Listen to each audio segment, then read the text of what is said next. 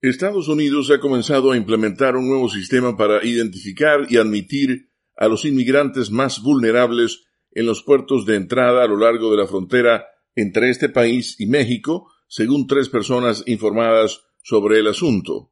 La agencia Reuters informa que el nuevo sistema que comenzó en el punto de entrada en El Paso, Texas, esta semana, crea un proceso más formal que permite a los solicitantes de asilo preseleccionados ingresar a Estados Unidos por motivos humanitarios a pesar de una amplia política de expulsiones en la frontera.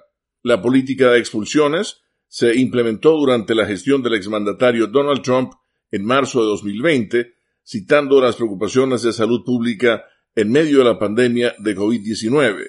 El presidente Joe Biden no la ha revocado. Para la próxima semana se espera que el esfuerzo con el objeto de simplificar las exenciones se expanda a otros puertos de Texas en Brownsville, Laredo e Hidalgo, así como en Nogales, Arizona, dijeron funcionarios estadounidenses según dos personas familiarizadas con la discusión.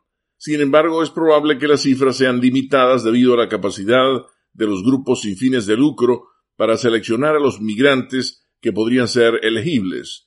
Un portavoz del Departamento de Estado dijo que, y citamos, la frontera permanece cerrada, pero que el gobierno está trabajando para simplificar el sistema con el fin de identificar y procesar legalmente individuos particularmente vulnerables que justifican una excepción humanitaria. Leonardo Bonet, Voz de América, Washington.